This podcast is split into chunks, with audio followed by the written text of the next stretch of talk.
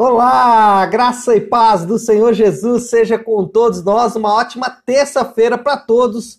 Hoje é dia 25 de maio de 2021. Bom receber cada um de vocês aqui. Nós fazemos aí mais um devocional juntos nessa manhã é, maravilhosa de terça-feira. Vamos juntinhos aí até lá para 7h50 por aí, né?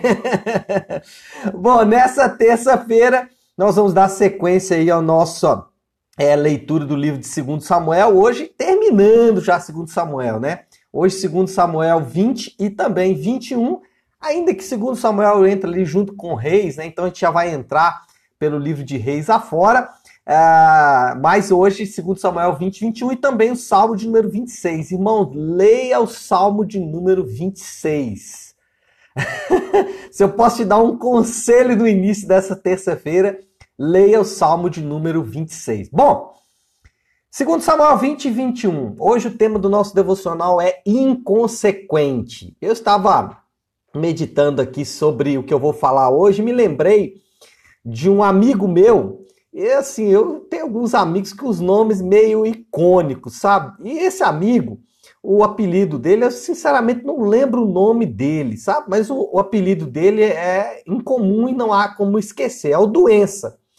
O Doença, ele tinha um Passat 78, um TS turbo, né? Era um carro lindo, assim, para época, né? Isso, sei lá, 96, né? Era um carrão na época para quem tinha um Passat 78 turbo, né? Um TS, era um carrão. Ele tinha um grande som, um aparelho de som no carro e tal, aquela coisa toda.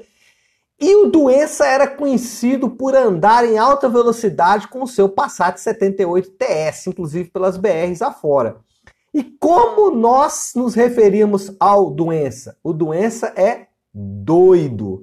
O que, que é isso? A pessoa inconsequente, normalmente, ela é chamada de doida. O inconsequente é chamado de doido. Então, nessa última sessão aí do relato de 2 Samuel, você vai perceber que nós vamos ter vários pequenos relatos, várias pequenas histórias. Porque Parece aqui que o escritor de 2 Samuel ele quis meio que dar uma resumida na história toda. E ele vai contar aqui a história de três indivíduos.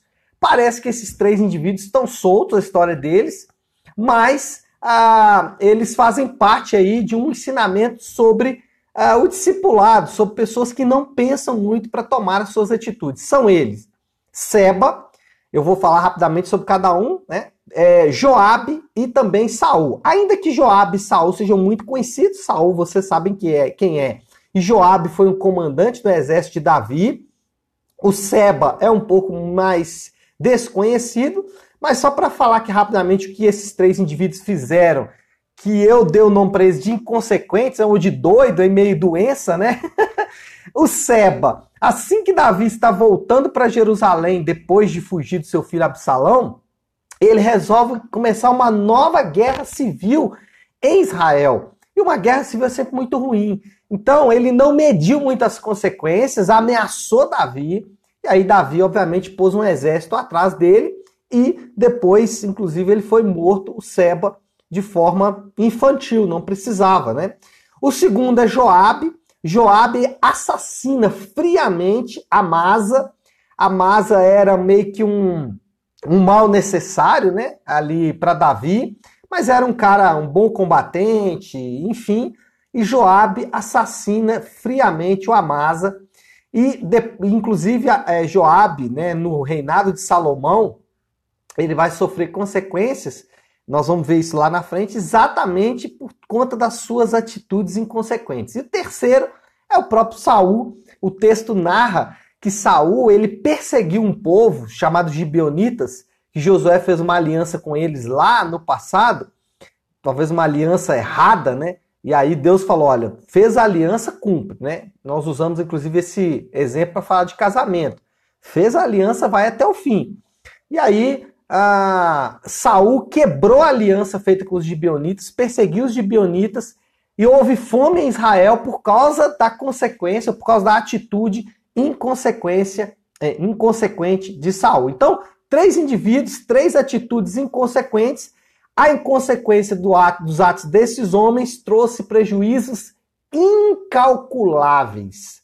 mortes, fome, destruição, causado pelas atitudes inconsequentes desses três homens: Seba, Joabe e também Saul. Talvez o mais a consequência maior tenha sido de fato a questão de Saul, mas Joabe e Seba também é, colheram aí frutos amargos das suas consequências, dos seus atos inconsequentes. Bom, com isso nós aprendemos ou precisamos, primeiro, medir com cuidado as nossas atitudes. Então, é, parece óbvio isso, mas vamos fazer uma, um exercício aqui simples.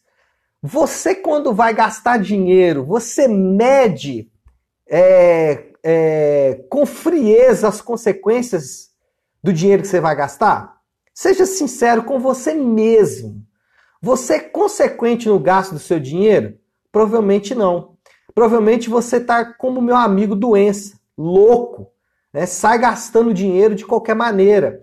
Você mede as consequências espirituais dos seus atos? Quando você mente, quando você engana, né? Ah, você mede as consequências dos seus atos quando você adultera, né? quando você vai para a cama com uma mulher que não é sua. É, essa semana nós ouvimos aí de uma personalidade, não vou falar que ele é personalidade evangélica não, porque ele não é cristão de fato, né? Mas uma personalidade aí que está inserido no nosso mundo cristão, e ele disse que não tem problema se você deitar na cama de qualquer pessoa, cheirar uma carreira de cocaína ou encher a cara de bebida, se a sua consciência estiver limpa, tá tudo certo. Isso é santidade. Isso é o que, irmãos? Isso são pessoas inconsequentes. E às vezes nós temos uma capacidade ímpar de analisar a inconsequência do outro, mas não analisamos a, analisamos a nossa própria inconsequência. Nós somos inconsequentes muitas vezes. Um homem inconsequente é como uma bola de neve. Anote isso que eu estou dizendo para você. Um homem inconsequente é como uma bola de neve. Ele vai ganhando força, vai ganhando tamanho, vai ganhando força, vai ganhando tamanho, até virar um desastre. Então, meça com cuidado as suas atitudes, meça com cuidado as suas ações, meça com cuidado aquilo que você vai fazer. Não seja inconsequente em todas as áreas da sua vida. Não seja inconsequente em nada do que você for fazer. Tudo que você for fazer, meça com cuidado, para você não tomar atitudes inconsequentes. Segundo, arrependa-se das suas atitudes inconsequentes. Talvez você está me ouvindo aqui falando, não, pastor, é verdade. Eu gasto dinheiro errado, eu não, eu não é, sou consequente com. Eu sou inconsequente nas minhas ações espirituais, eu não obedeço a palavra de Deus. Como que eu faço, pastor Léo? Arrependimento. Gente, o arrependimento ele funciona como um remédio. Eu não sei vocês aí, mas eu estava até brincando ontem. Nós tivemos ontem o nosso primeiro Nave Talk com o doutor Adriano Faustino, organizado pela pastora Flávia, que eu quero fazer aqui um elogio público, né? Foi muito bem organizado pela pastora Flávia, um ambiente lindo, muito gostoso. E aí ele perguntou assim uma hora lá, né? Quando você tem dor de cabeça, o que você faz? Ou alguém perguntou, né? Dor de cabeça. Qual a primeira palavra que vem da sua, da sua cabeça quando fala dor de cabeça? Aí ele falou uma outra palavra lá que, sinceramente, agora não me lembro, porque eu me lembro de Dorflex, de Neusaldina, né? É, qual a primeira palavra que vem à sua mente quando você fala dor de cabeça? Neusaldina. Toma Neusaldina. Mas, de fato, né? E aí, brincadeiras. Ah, não, lembrei que ela falou magnésio. Né?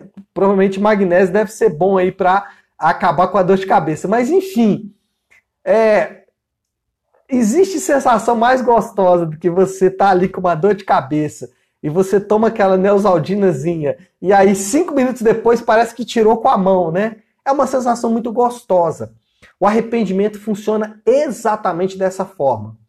Quando você se arrepende de fato, quando você, de forma honesta diante de Deus, reconhece que o erro é seu, esse é o ponto. Reconhece que o erro é seu. Reconhece que você é inconsequente. Reconhece que você cometeu os erros. Quando você, de forma honesta diante de Deus, fala com ele: Deus, foi eu que fiz. Foi eu que fiz. Me perdoa. Eu não vou fazer mais. É como se fosse um remédio. É como se arrancasse, né? é como se retirasse com as mãos. Deus e o arrependimento, o Espírito Santo trabalha no arrependimento como alguém que arranca uma raiz e tira aquela planta com toda aquela raiz e arranca fora e joga fora. O arrependimento funciona exatamente dessa maneira. Mas arrependimento envolve mudança de atitude. Não adianta você continuar clamando para Deus mudar a sua vida se você não se arrepender dos seus pecados. Vou dizer de novo, preste atenção. Não adianta você clamar a Deus para ele mudar a sua vida se não houver arrependimento de pecados, se não houver arrependimento genuíno, verdadeiro. E arrependimento não é você colocar a culpa no seu passado. Ah, porque foi os meus antepassados, porque foi meu pai, porque foi minha mãe. Não, não adianta você colocar a culpa nas situações atenuantes. As situações atenuantes existiram? Existiram. Mas, mas a situação não faz o ladrão. O que faz o ladrão é o pecado. Então não coloque a culpa na situação. Coloque a culpa em você. Assuma os seus erros. Fala assim: eu errei. Se você fizer isso, o arrependimento entra em ação, o Espírito Santo trabalha, arranca as consequências daquele pecado e eu vou dizer algo para você aqui que parece heresia, mas não é. Porque nós não somos espiritualistas. Os espiritualistas creem na, na, no, na, na causa e efeito, né? Na, no fenômeno de causa e efeito. Nós não somos assim. Se Deus fosse é, trazer toda a consequência dos nossos atos para nós mesmos, nós não existiríamos. A lei da semeadura e da colheita, que é bíblica, ela funciona, mas ela também funciona é, de forma que você não vai colher tudo que você planta, porque senão você não aguentaria. O que Deus faz? Ele abranda colheitas ruins na sua vida senão você não aguentaria. E isso só acontece através do arrependimento. O arrependimento tem o poder de abrandar colheitas ruins na sua vida, tem o poder de interferir em colheitas ruins na sua vida e na minha vida. Bom, terceiro lugar, primeiro, então, é, medir com cuidado as nossas ações, arrepender das atitudes inconsequentes. Então, eu falei de algo para o futuro. Né? A partir de agora, meça com cuidado as suas atitudes as do passado, arrependimento, curam e como que eu faço para direcionar as minhas atitudes? Pastor, existe um código de conduta para eu não tomar atitudes inconsequentes? Existe. Apegar-se à palavra de Deus como guia para todas as nossas ações. Apegar-se à palavra de Deus como guia para todas as nossas ações. Preste atenção no que eu vou dizer agora. A Bíblia tem direção para cada aspecto da nossa vida. Vou repetir isso e que isso fique bem claro. A Bíblia tem direção para cada detalhe das nossas vidas. Não falta nenhum. Ah, e você fala assim, não, pastor, mas a Bíblia foi escrita há anos atrás e hoje é um novo tempo. Nós não vivemos mais no tempo da Bíblia. Deixa eu ser claro para você. Os princípios da Bíblia são irrevogáveis. E os princípios da Bíblia continuam ditando a forma como nós caminhamos. Vou dar um exemplo. É, a Bíblia ensina a gastar dinheiro? Ensina. Ela ensina como você deve gastar cada centavo que você ganha. Eu estou falando bastante de dinheiro, né? Ela ensina você a gastar cada centavo do que você ganha. Por exemplo, a Bíblia ensina que nós devemos ser dizimistas, que nós devemos entregar 10% de tudo que vem à minha mão. Com isso, eu preciso saber claramente como, quanto que eu ganho. E pouca gente sabe disso. Apesar de ter carteira assinada, pouca gente sabe o quanto de fato ganha. Segundo, a Bíblia diz que nós somos mordomos, administradores daquilo que Deus nos dá. Como mordomos, o que, que nós temos que fazer? Controlar fielmente cada centavo que vem nas nossas mãos, porque vamos prestar conta deles. Então, você tem parâmetros e princípios que vão determinar como você trata o dinheiro. A sua saúde.